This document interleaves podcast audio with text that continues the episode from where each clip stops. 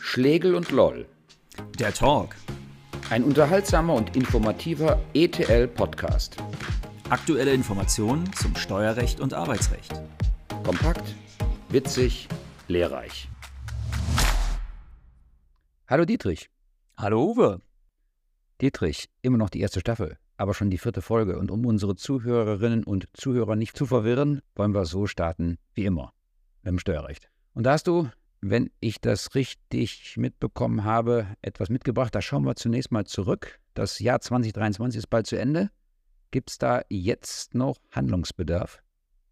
Ja, ganz genau, Uwe. Na, darüber müsste man sich mal Gedanken machen. Jetzt haben wir noch ungefähr sechs Wochen bis zum Jahresende und vielleicht steht ja noch was an.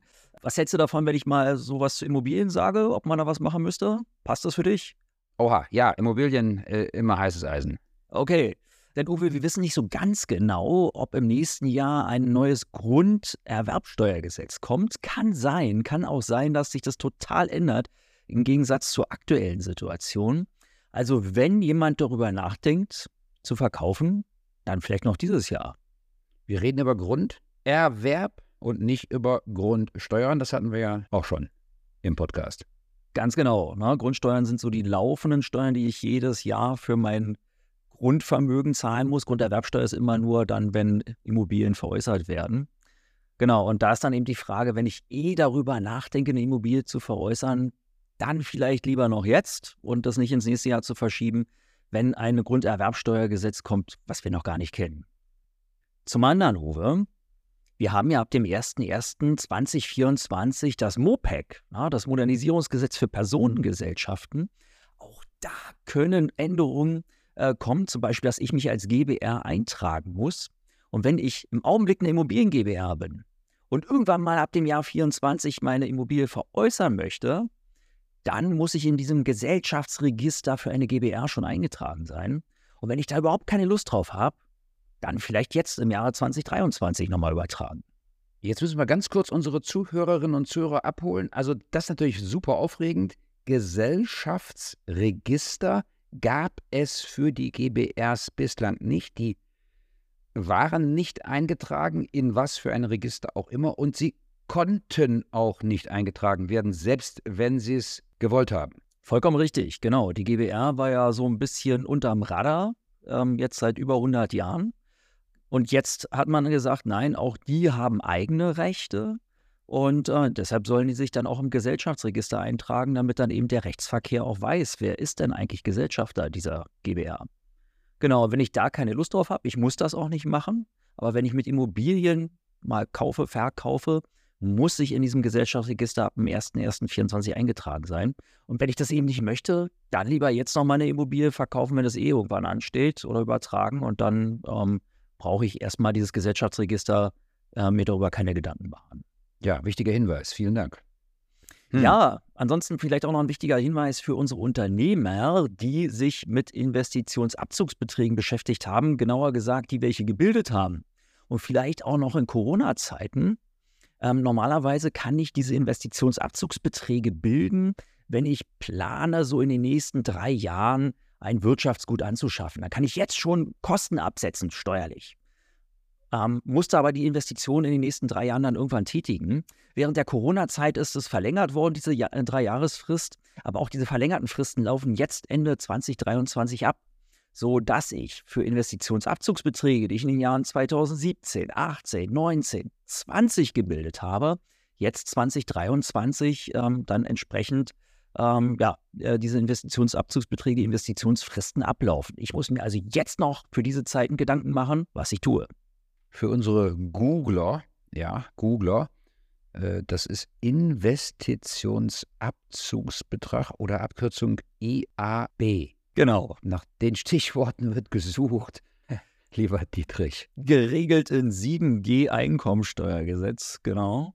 Und wenn ich dann eben genau dieses Problem habe, dann müsste ich mir jetzt die Frage stellen, investiere ich jetzt dann eben halt noch in diesem Jahr in ein Wirtschaftsgut? Habe ich ja eigentlich eh geplant. Oder mache ich die Investition dann doch irgendwann später? Und das ist dann tatsächlich eine Frage, die ich mir jetzt stellen muss. Bevor wir den Ausblick auf 2024 wagen, kurze Zwischenfrage. Lese ich überall Gastronomie, große Aufregung, 7%, 19%. Was ist Stand der Dinge?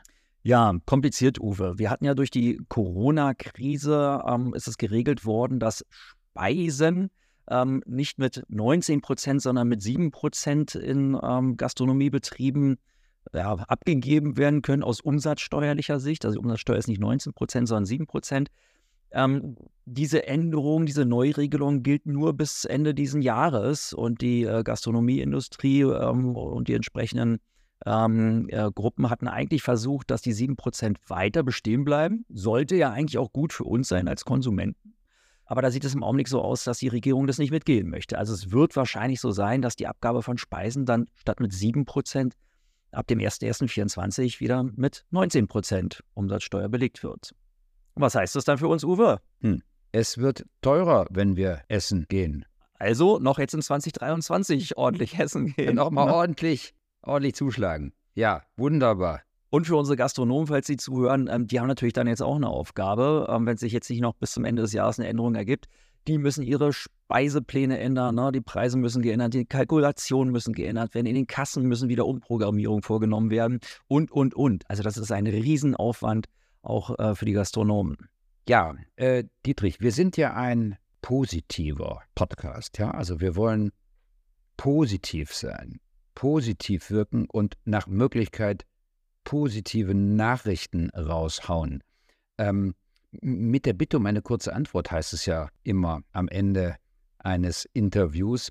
Was, lieber Dietrich, ändert sich im Steuerrecht 2024 zum Positiven? Gerade hatten wir die Umsatzsteueranhebung, das klingt ja jetzt nicht so positiv. Ähm, Gibt es da auch was Gutes zu berichten? Ja, hoffentlich. Also am Horizont ist das Wachstumschancengesetz. Und da du die ganze Zeit positiv gesagt hast, muss ich jetzt meinen Kinderwitz raushauen. Das Wachstumschancengesetz wird bei uns auch netterweise als WC-Gesetz schon abgekürzt. Ja.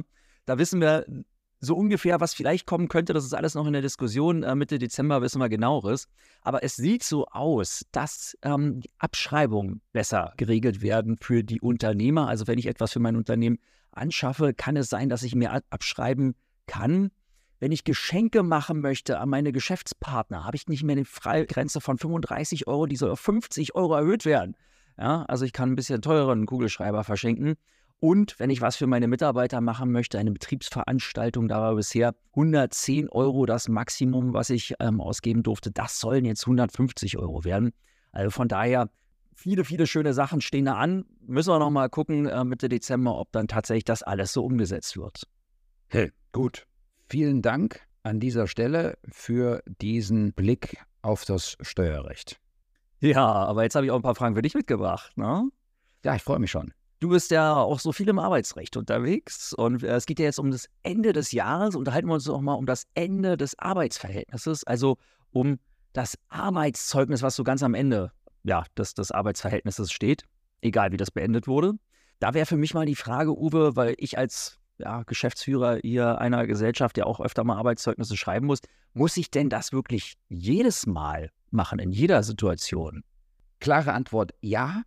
Wobei ich eine klitzekleine Einschränkung machen möchte, können wir vielleicht gleich nochmal äh, etwas ausführlicher darüber sprechen. Ich hatte doch tatsächlich letzte Woche den Fall, den ich in 30 Jahren Anwaltsdasein noch nicht hatte.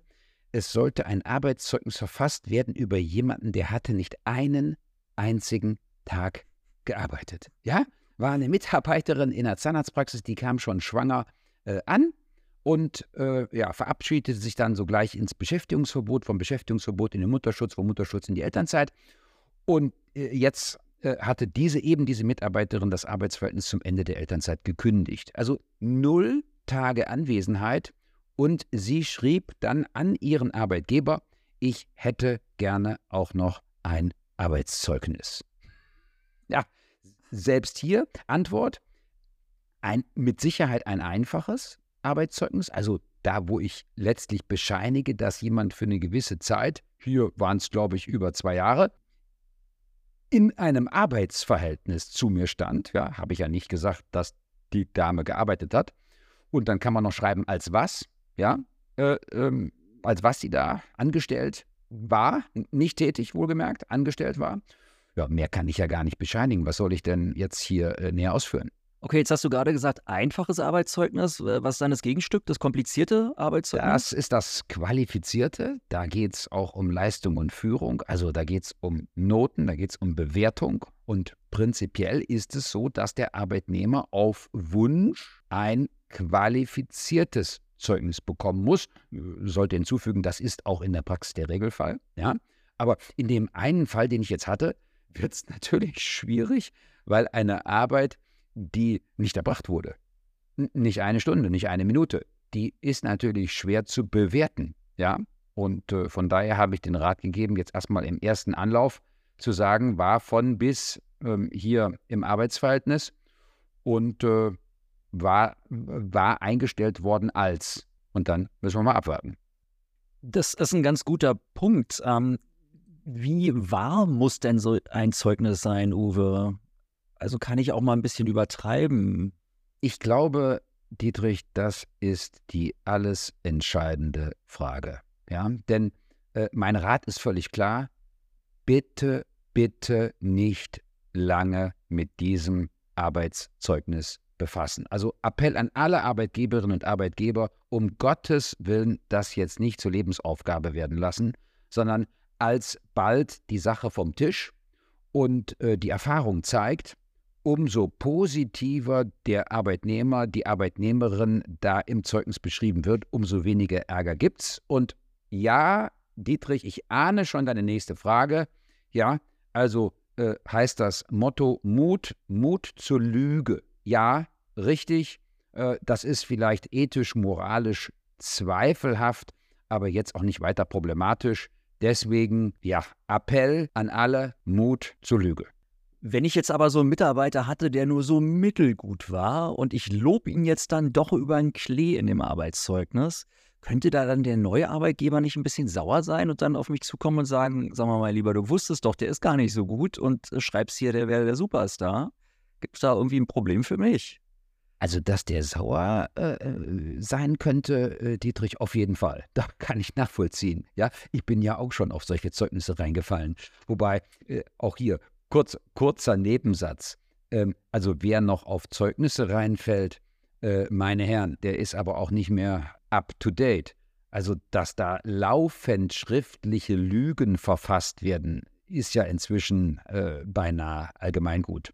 Na? Aber äh, um die Frage korrekt zu beantworten, nein, da hast du nichts zu befürchten. Lassen wir mal einen Ausnahmefall wie, ich beschreibe den Menschen als ehrlich, der hat aber ganz groß bei mir in die Kasse gegriffen dann, da wäre ich vorsichtig.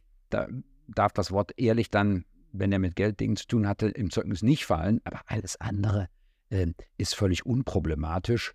Ähm, da habe ich vielleicht im schlimmsten Fall ein bisschen Ärger mit dem Nachfolger, wenn ich den denn kennen sollte, wenn der mich kennen sollte. Aber ansonsten ist das jetzt rechtlich nicht weiter bedenklich. Eine letzte Frage habe ich noch, weil du meintest, äh, wir Arbeitgeber sollten uns nicht allzu lange mit diesen Arbeitszeugnissen aufhalten. Wie ist denn das, wenn ich dann einfach so mal google und dann mir so, so, so ein Zeugniskonfigurator oder hier ganz neu durch ChatGPT einfach so ein Arbeitszeugnis schreiben lasse? Habe ich dann fünf Sekunden Arbeit? Das ist doch super, oder? Ja, ist, ist eine super Idee, ein super Vorschlag. Geben wir so weiter an unsere Zuhörerinnen und Zuhörer. Ja, gibt also Zeugniskonfiguratoren, gibt natürlich künstliche Intelligenz und die schreiben ganz wunderschöne Zeugnisse. Das ist Standard, keine Frage, aber alles allerbestens. Und das ist auch mein Tipp.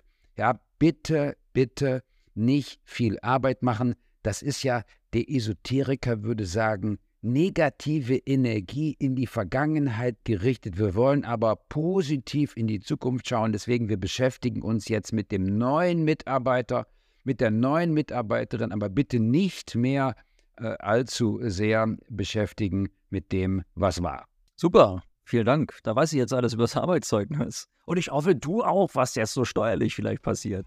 Ja, sehr gerne. Vielen Dank, natürlich.